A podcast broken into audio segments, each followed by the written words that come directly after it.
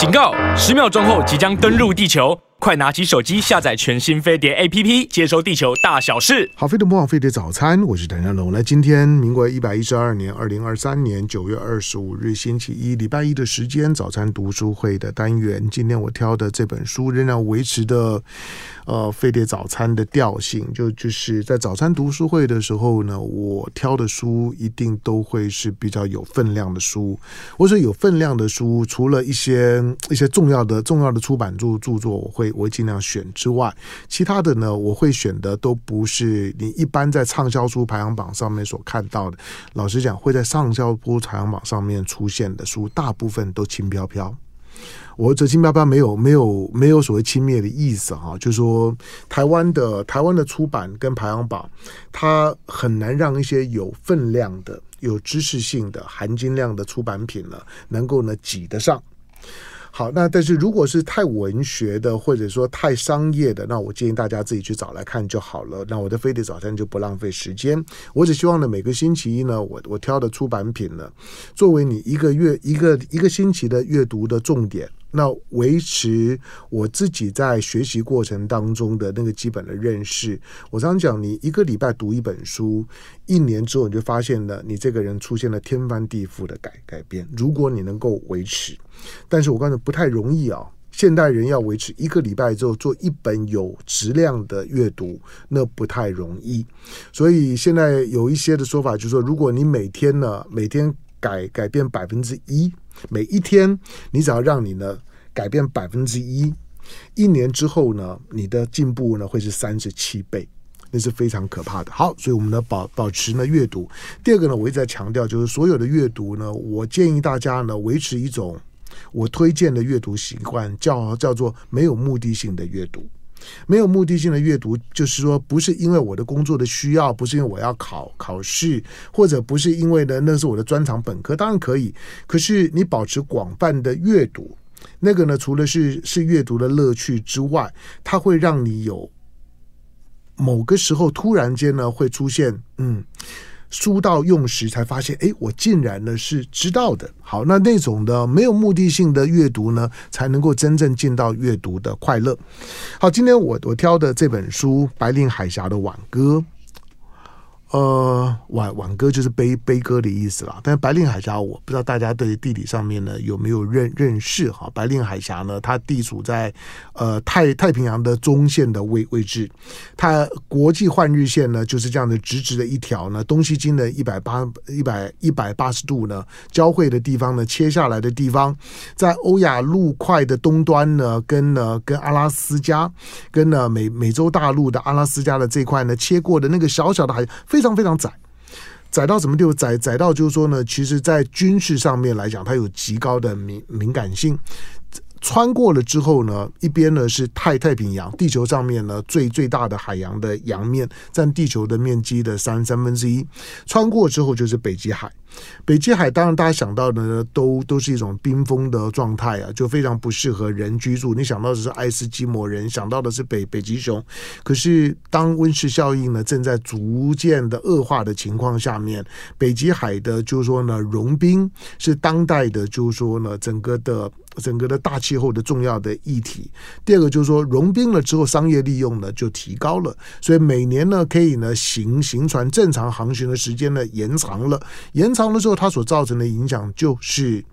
它是一个最经济的航道。不管是西北航道、东东北航航道，你要走，你要走大大西洋，走太太平洋，那呢，这个航道北极呢，都是最近的一条路。所以未来的商业利用，对白令海峡的军事政治上面的掌控呢，它都是未来热门的话题。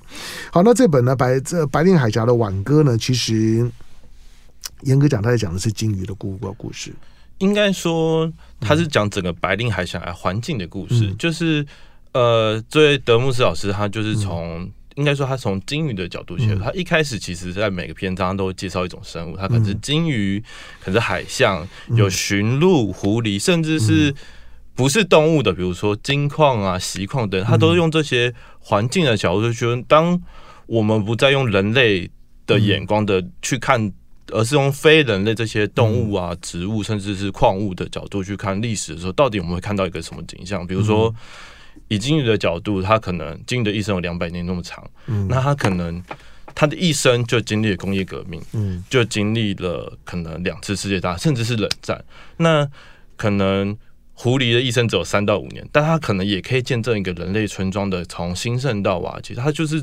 当我们如果跳脱人类历史的时间的感觉，我们去切它不同生物的感觉，到底我们看人类之后会用什么变当？甚至我们比如说从自然界角度，那自然界我们会知道有一个能量循环，就可能今天鲸鱼可能吃掉了浮游生物，它可能把海中的能量嗯带到了陆地上。那陆地上还有驯鹿等等的。那我们如果从能量循环的角度来看的话，那其实，在早在可能现在早在两百年前工业革命开开始的时候，人类其实就来到的地方，他们喂的就是鲸鱼，他们喂的是鲸鱼的精油。我们知道那个精子可以提炼油嘛？那这些油呢，会不会拿来拿去做？他们就会拿去做可能我们纺织机可能会有机械的。沉轴、转轴、齿轮，我们就拿来做它的润滑油。所以其实人类很早就到来了这边，然后甚至是比如说除了精油之外，它可能金须，嗯、我们金须金鱼牙齿有很多须嘛，那个会被来做什么？会被来做散架，嗯，会被来做可能呃那时候不是会有那种束缚吗？那时候人类觉得说，哎、欸。天然的这种束缚的弹性最好，不像那时候可能什么弹簧钢什么都还没发展出来，那时候那个东西效用最好，所以金鱼被拿来做很多事情，那甚至还有点点灯的灯油也用金鱼，所以其实人类很早就来到这边。那一开始是可能是美国，可能是新英格兰那边附近的捕鲸船，它可能每年捕了可能上千只、上万只的鲸鱼，拿去停电这些鲸油这些。油脂。那人类来到之后，那其实一开始除了美国这些外来者，其实当地就像主持人刚刚讲，有爱斯基摩，就可能有当地的原住民族，他们其实他们本身在这边其实长久以来就有猎捕鲸鱼的形状习惯，但是呃，这就很有趣了。外来者猎捕鲸鱼，当地人猎捕鲸鱼，那他们有什么不同？那其实作者就从这个地方去。做一个图片的人说，其实当地人猎捕鲸鱼是觉得说，鲸鱼是鲸鱼主动自愿去献出他们生命，嗯，献给人类，献给这些有愿他们愿意献给的人。那人类呢，会把这些能量再分散给，比如说，呃，我们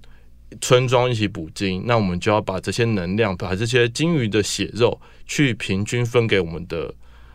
回馈给我们村庄的人。那他觉得这是一个自然的奉献，一个那他们把自己带入个自然循环。可是同样是鲸鱼的死，对于这些来到白令海峡的外来者来说，鲸鱼的死显现的一个唯一的一个价值是，鲸鱼死掉的时候，代表说我会赚到钱。我代表它代表是一个账簿上的数字。突然间，一个鲸鱼的死对两群不同人来说，它代表的意义是不一样的。那随着商业的进来。那再来就是国家也进来了。那我们都知道美国嘛，美国跟的国家跟着来到这块土地。那甚至是美国当初还在还跟俄国买了阿拉斯加。那美国来到这块土地就想说，哎，我现在我美国强大，我美国也要把这块阿拉斯加的土地变成我美国人土地，所以他开始进来去管制捕鲸，去尝试把这些他们看起来是野蛮的。不是文明的这些原住民族，他们要把它转化成一个文明的人，要知道他什么是市场，嗯、什么是基督教，去把它转化成美国人。那当这些大批大批的美国人来说，哎、欸，另外一个主角出现，原本在对岸的俄罗斯人发现，哎、嗯欸，美国人总在猎捕我们属于我们沙华的鲸鱼，这样不可以，我们应该捍卫我们的权利，我们也要自己的捕鲸。那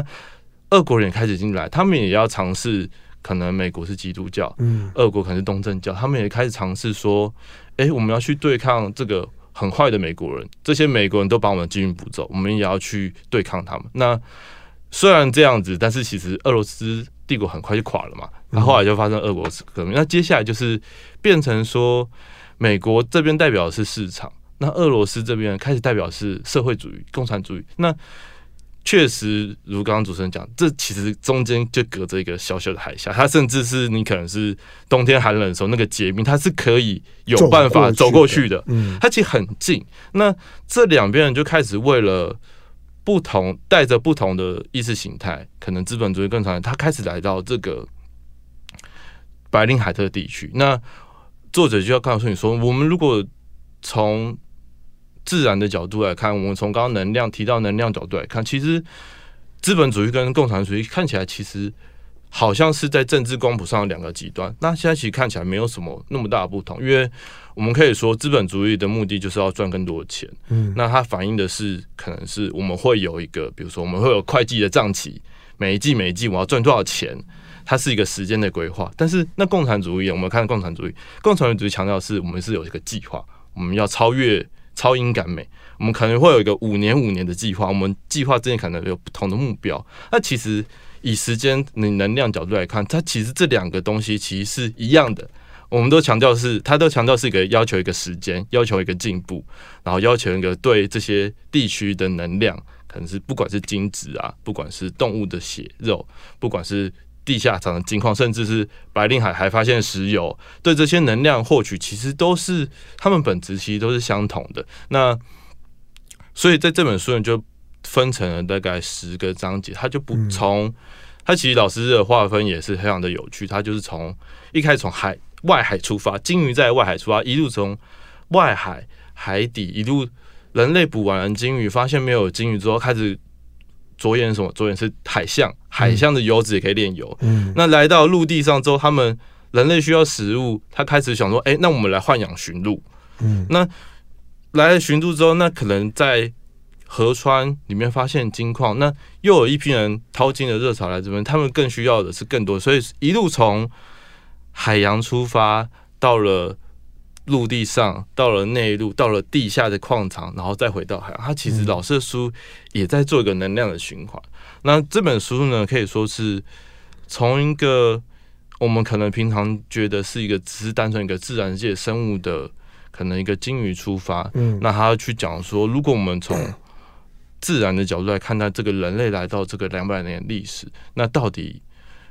自然、原住民族、外来者。他们三者之间有什么互动？那不只是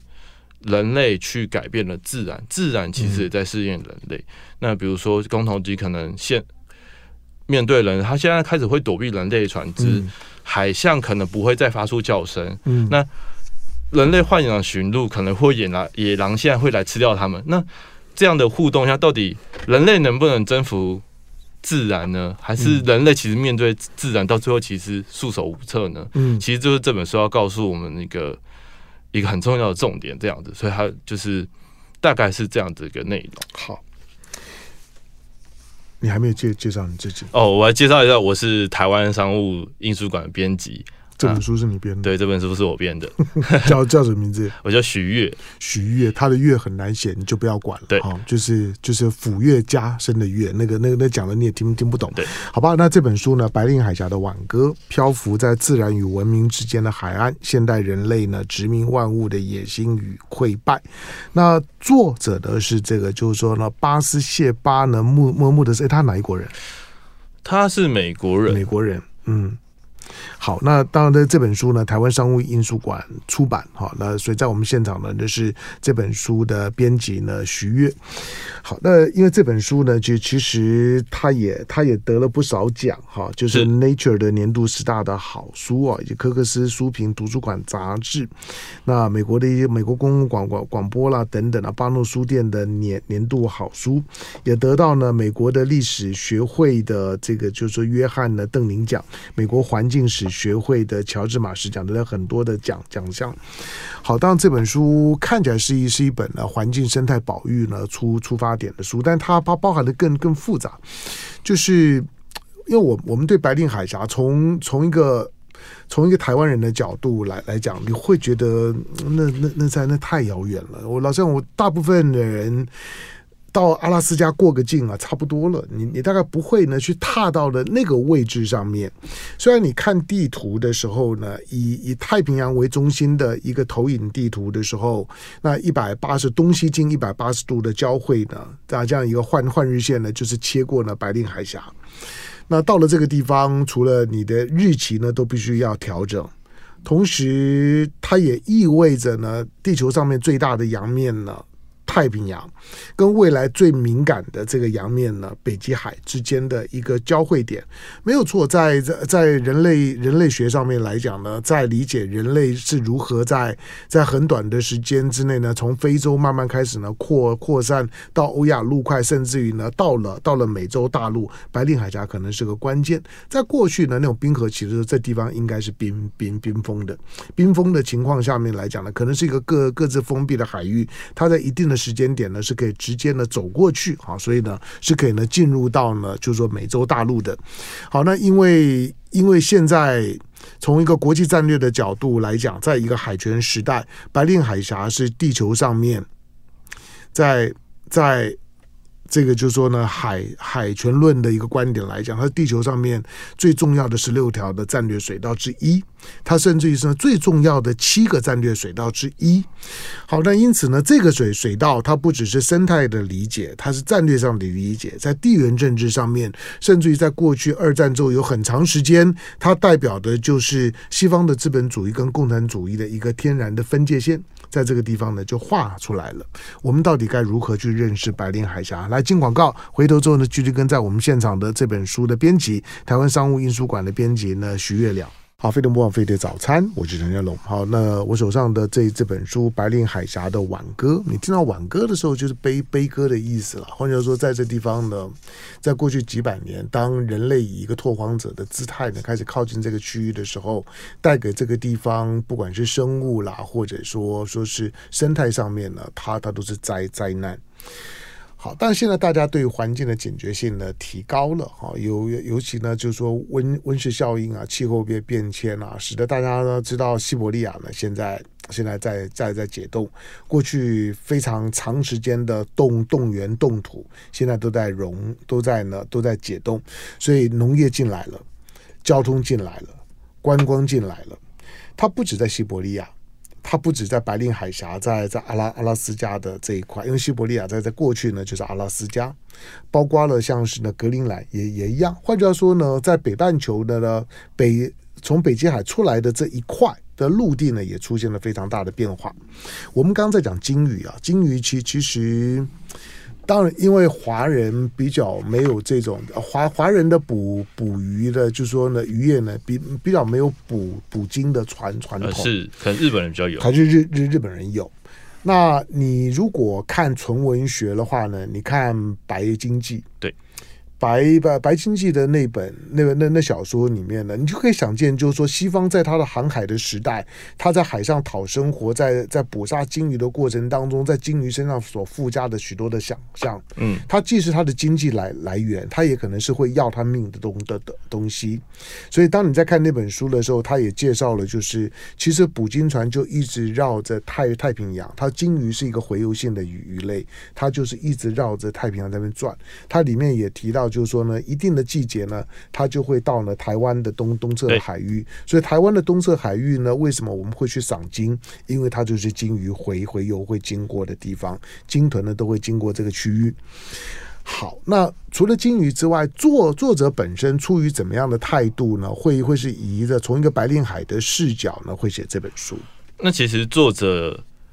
他基本他其实出生在美国中部。我觉得是中西部的那种农业的地带，嗯，那其所以他其实一开始他对白令海其实是一无所知的，当然，那他可能离海太远了，对，那可能像刚刚主持人讲，他可能也是从那时候一本叫杰克伦敦的人，他写自然生态小说，嗯，所以他对白令海想象就是那种哦，我去那边可以陶冶我的性灵，嗯，我可以去安定我的心灵，就是一个自。充满了可能美好自然想象的一个地方，嗯，所以他在那时候可能是，我记得他好像是要读大学的时候，他就觉得哦，我要算是一个有点像是一个大学新建的 gap year，、嗯、就是我要去外面闯闯，所以他就当时就是发现，在阿拉斯加一个原住民族有招募一个，就是驾雪橇犬的驾驶，嗯，就去应征这个工作，嗯、所以当初他就抱持一个哦，我要去陶冶心灵，我要去发掘自己的心态，去到这个地方。其实他发现他面对第一件事不是什么心灵上，他发现第一次他要活下去，嗯，他要面对的是。阿拉斯加恶劣气候，他要知道是如何去找到在雪地可以吃东西，如何去避开可能熊啊各种各式的各样危险，所以他其实发现跟他想象的世界其实是很不一样的。那开始他开始去思考，就是说，诶，我们刚刚提到时间话题，他开始思考说，我要知道的是什么时候果实会成熟。驯鹿什么时候绕一圈到什么时候？所以他开始去想象说：“哎，在这样的世界里，到底 人类办到什么事？当自然去其实是构成我们的一部分的时候，我们要怎么去思考历史？所以，其实当初他会去思考阿拉斯加，其实是基于他自身对这个世界的一个想象的改变。所以他开始思考说：哎，那我要怎么去思考一个？”一个环境，一个阿拉斯加，甚至是一个整个人类的历史，所以它其实出发点是从这边开始的。嗯嗯，好，那在那个地方，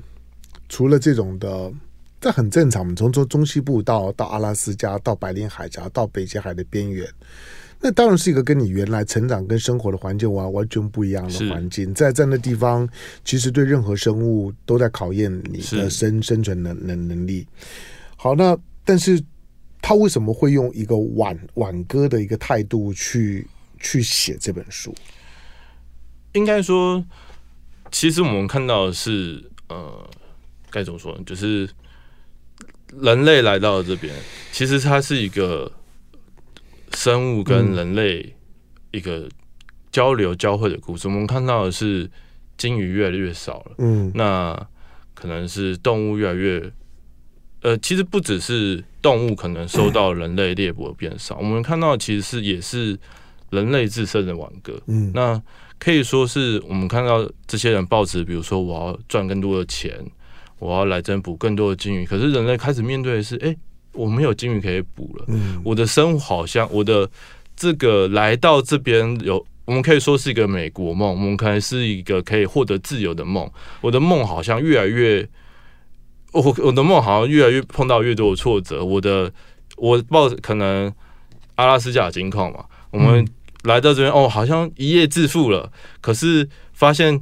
金矿越来越难挖，我的每天要面对的是我没有钱生活，我要怎么活下去？那甚至诶、欸，我们在 Discovery 上 Discovery 上可能看到一些什么白令海大套件的节目啊，开始我们。这些人其实已经不是在挖金矿，他其实在贩卖一个我挖到金矿的梦想。所以其实人类好像很勉强的要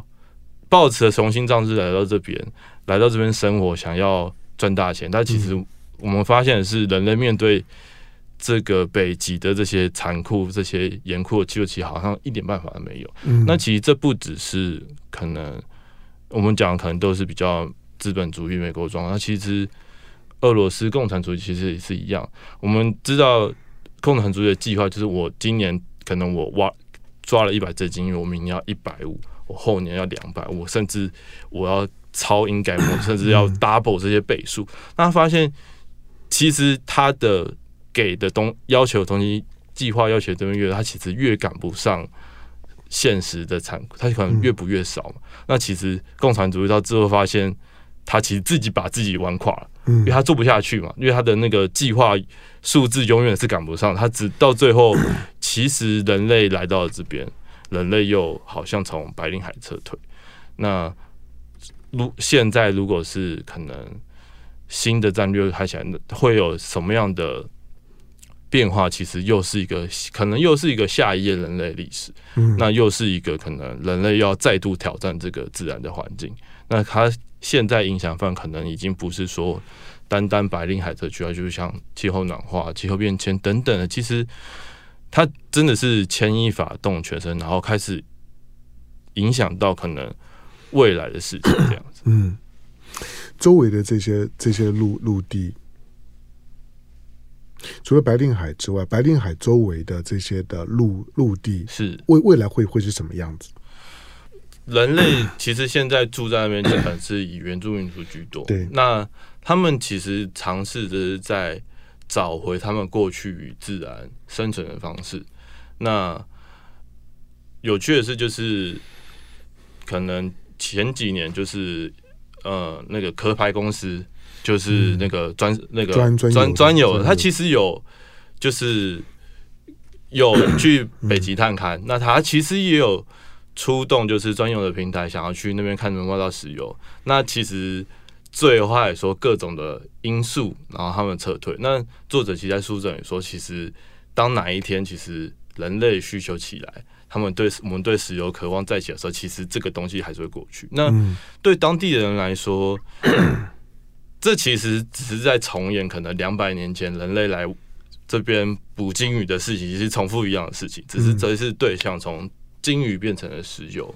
那到底周遭的环境会受到什么改变？其实，在那时候，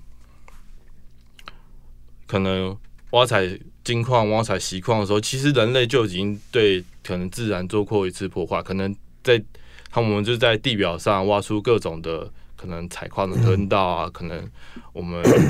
要去改变水稻，我们要去约那个挖金矿的时候，我们需要水嘛，水才可以把金子抽出来。所以可能地上已经我们其实已经深深改变它的可能地表的环境，我挖出各种各种的坑洞，挖出各种的渠道。那接下来人类。如果要再次来这，但势必一定会改变了这样的环境。那可是同样的自然的变化也会开始给予人类挑战，比如说气候的暖化。嗯、那可能以往的海洋可能会被可能会结冰。那现在海洋不结冰了，不是说海平线上升那么简单，它可能对海洋会带来更多的侵蚀。可能人类居住这个陆地呢，它可能会开始后退。那可能过去。开始就是可能各式各样的生态都会改变，那人类要面对就是一个可能是又是一个完全不一样的环境。嗯嗯，好，但白令海离离我们有蛮远的距离，对。但是最最近它进入到我们的新闻视野的频率提高了。是我一开始提到的，就是说最最近你光看到每年每年七八月呢，就是呢中国啊跟俄罗斯之间的中俄的联合舰队的巡航，今年已经第三年。同时，这两年呢都是往白令海峡、往阿阿留申群岛去，因此在那地方呢就变成是一个三大强强权呢会在那个海峡的附近会开始会碰头，它已经不再是地理上面的接接近，而是政治跟军事上面的接近。这在过去呢是没有的。过去白令海峡，不管你怎么去想想象它，呃，军事、政治离它是有点远的。那甚至于阿拉斯加都可以卖的，卖了之后呢，俄俄罗斯还说，那我可不可以再把它买买回来？就基本上呢，在在那个地方，呃，以我们生活的空间来讲是有距离感。可是现在呢，这些的距离感呢正在呢被打破，我们必须要你去重新思考这些事情。虽然呢，作者本身呢是从一个一个环境的角角度去看这件事情，可是在未来。在这个区域呢，会发生怎么样的变化？尤其在温室效应呢，正在正在逐着逐渐。我我其实对温温室温室效应的后续的发展，我是悲我是悲观的了。就是我不觉得人类能够挡下什么，我我不认为人类能够团结到，能够呢去改变、去反转呢现在温室效应的这种的恶性发展的速度跟方向。那未来呢，对这块地方的思考。你必须要想象，就是当我们在面对越来越激烈的极端气候的强情况下面，而在过去认为呢不毛之地的地方，正在呢逐渐显露出呢它的可可开发的经济诱因的时候，这个区域未来一定会有很大的变化。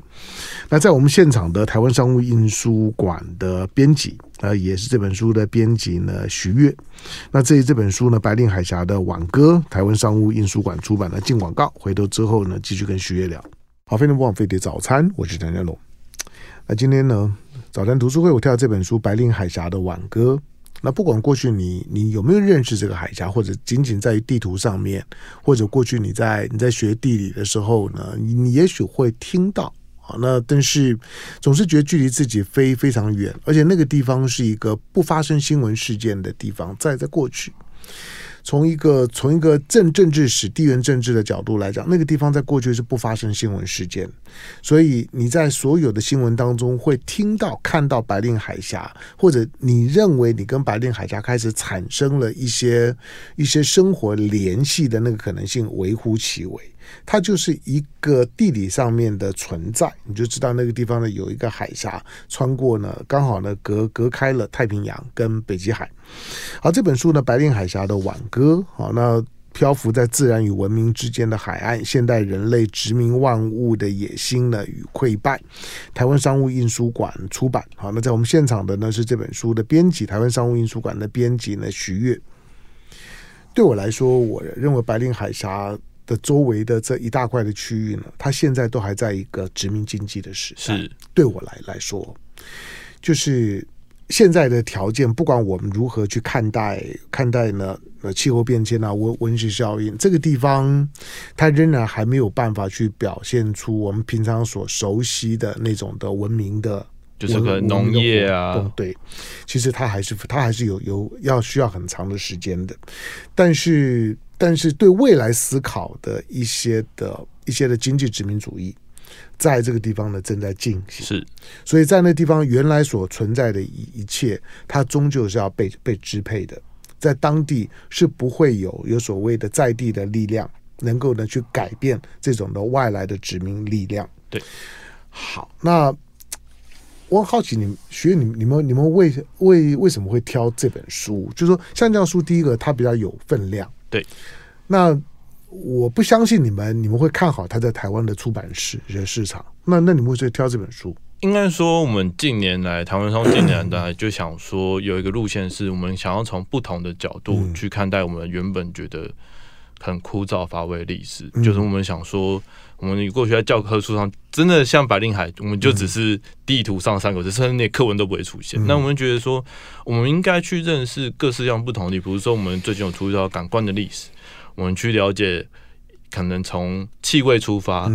我们闻到好好的味道，不同味道。那过去人们闻到这些味道，感到的是可能会联想到的是，哎，都市整治的问题，我们要去下水道，去如何改善这些味道。那甚至有关于我们怎么从海洋看待历史？人类对海洋的感官的认知是如何从可能西方，至少是西方，可能上古时候有大洪水，它可能有可怕的怪兽。那怎么到近代，海洋变成是我们度假的圣地？我们想象的海洋从一个可怕的影响，变成一个明亮、快乐、一个度假放松的地方，这也是有历史在里面。我们要想说，要从。各式各样，我们过去觉得没有历史，甚至是不存在历史的地方，去探索我们更多不从，可以有点像是刚刚主持人说的，可能我们一个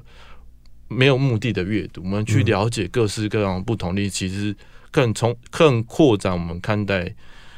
历史、看待人生或者看待各种事情的视野。那会挑到《白令海峡的网格》这本书呢，其实也有点是一个因缘机会，就是。刚好我认识人，他就在布朗大学念书，他就认识，他就上了这个老师，他就转借给我。那我们当时就觉得说，哎，这其实真的是一个我们没有想象过的一个主题，不管是白令海峡，不管是这种非人猿，甚至是鲸鱼这种切入的角，其实真的是充实我们是。我在读这本书之前，真的不知道白令海峡其实是。这么的有这么丰富的一个，可能不管我们真的很少去了解说，到底美美国跟可能以前的俄罗斯，后来说到底在这块土地上做了多少，他们想要把这块土地转变成自己土地去殖民这块土地，我们其实完全不认为，可能都认识的是。对美洲、对非洲，可能对我们的，可能对印度、亚洲的各式各样的殖民，但是我们其实都不了解这块冰封的土地到底有什么。我们都觉得这边甚至没有什么人住，没有到没有什么新闻，到最近可能才发开始变成中文。但其实两百年前，人类就想来到这边，想要把这块土地变成是自己的，想要殖民这块土地。嗯，所以就是。可以说，其实刚刚讲到，可能都讲了海洋，讲了鲸鱼，它其实人类当时也想要在这个土地上圈地化，它不只想要当地人变成美国人，这边也要变成美国土地，我们要想办法的。把这边变成我们的土地、国家的土地的时候，最重要是要把人固定在这个上面。嗯，就是所以我们要给这些人那个生活的技能，我们要让这些人有，我们可能会觉得是要开发的是农业，开发的是畜牧。他他想到是，哎，我们来这边养驯鹿，这边气候适合，那驯鹿也可以在这边生长。它靠的是吃极地的苔原，这边可以养殖群，所以其实当时的。美国就可能开始，就是可能组织公司来这边养驯鹿。那俄罗斯是用集体农场的方式来养驯鹿，然后不只是驯，它是是还养的是狐狸，狐狸的毛皮是一个高价高价的那个，就是披在人是高价的物品嘛。所以不止养了驯鹿，养了狐狸。那其实人类其实真的很努力在尝试殖民，可是看到说，但是后来会发现。哎，驯鹿开始会被野狼吃掉，它开始面对更有问题。其实人类尝试去养驯鹿，但是好像到最后也面对自然困难，它也失败了。嗯，所以到底这块土地，人类要我们要如何去思考？我们如人类如果真的要经济殖民的，它是不是真的可以运用我们可能在可能在温带的气候，我们可以。亚热带气候，我们可以去享受，我们可以有农业，但是极地又是另外一个不同的世界。我们真的能带着我们对温带的想象来到这块土地做殖民？那未来气候变迁之后，它又是什么？是其实又是下一个课题。嗯，好，在北极圈里面有几个国国家？北极圈里面应该有六个、七个国国家吧？对不对？嗯、美国，然后俄罗斯。然后加拿大，对加拿大，然后因为丹麦有有格陵兰的关系，所以丹麦，然后有挪威、挪威冰岛，对冰岛，对不对？对应该应该应该六到六到七个。对，好，因为因为因为这这这些的这些的国国家呢环北极海，所以呢北北极海的争夺战呢现在已经开始了。是，虽然虽然有一个叫做北北极委员会的。这个北极委员会就是这这些国家们呢，就是以这些国家为基础，他们也邀请一些域外的国家，但是但是呢，这个就是说北呃呃北极理事会的成立，就是要管控呢，避免就是说对于北极海的周围呢开始产生了恶性的争夺跟破坏。是，你你做一个翻译者，我不晓得作作者在书里面有没有有没有提到，就是说呢，到到底对未来的未来的北极。我们到底该保持一个怎么样的态度？呃，当然，作者他从他的环境角度，他当然是觉得人类再继续这样，可能去掠夺更多的资源。嗯、当然，他对这次保持一个审慎的态度，嗯、因为他其实也强调，就像刚刚主持人讲，可能北极有个委员会，当初在。猎捕鲸豚，其实猎捕鲸豚也有成立一个国际委员会，嗯、也是这些可能 美国啊、英国啊、日本、丹麦这些会捕鲸的人去参加的一个会议，都说，哎、欸，西方科学家都说我们要限制捕鲸啊，嗯、我们要有配额啊什么的。嗯、俄罗斯也说好，我们要有，但其实。到最后呢，这些国家可能在开会，在决定配额的时候，我们都会说要保育，叫自然。但是最后决定的时候，最后决定可能还是这些国家的利代表的利益。嗯，俄罗斯可能就说啊，我说我同意去说我们俄罗斯按照规定捕配额，但可能我在补金的时候，我会把那个委员派来的人叫到甲板下去，嗯、我再不让他出来，他就不能登记我补多少金鱼。所以作者会。再次觉得说，哎、欸，未来我们在面对这些事情的时候，我们真的要想一想，就是说，我们到底改变了多少东西？嗯，他还是其实作者本身也不能说保持，他还是保持一个中立这样，但是我自己还是觉得是一个悲观，就是到最后我们以利益导向的时候，可能我们还是会去拿取我们想要拿取的东西。那我们可能搞不了，回过头来两百年后会再把这些。我们尝试要去征服北极，是再写再写出了一本书，嗯嗯、然后再去可能又要再去反省同样的事情。嗯，好，当然从我的立场来讲，这个是一个他他他不是光在讲讲白令海峡，只是用白令海峡去看北呃北极海，就是说北是。北极圈的未未来的问题，北极圈的未来的问题，它它一定是一个是一个全球议议题，是。它一定是一个气候管理、海洋管理的议议题。可是因为这里面牵涉到很复杂的政治跟经济利益。尤尤其对域外国家来讲，非这个区域的国家来来讲，也不愿意呢，整个的北极海呢就变成是呢北极海周围的这五六个国家可以去把持跟分分分赃，所以呢，它如何呢能够产生一个一个公平同时有效的管理，而不至于成为另外的一个殖民经济的战战场，这个呢是很重要的。虽然领土的划分基本上面是清楚的。可是呢，里面所牵涉到的海洋资源，跟呢海洋底下的其他的这这些的这些的矿产啊等等等战略利益，这个呢是很复杂的，它可能比其他任何的海洋都要来得更复杂。好，那这本书呢，《白令海峡的挽歌》，漂浮在自然与文明之间的海岸，现代人类殖民万物的野心呢，跟溃败。那书好，的这是呢台湾商务印书馆呢出版好，的，借着这本书呢，可以开始呢认识一下呢我们所陌生的就北极圈里面的这个领域的现况。感谢今天到我们现场的这本书的编辑，台湾商务印书馆的编辑呢徐悦，感谢。嗯，谢谢主持人。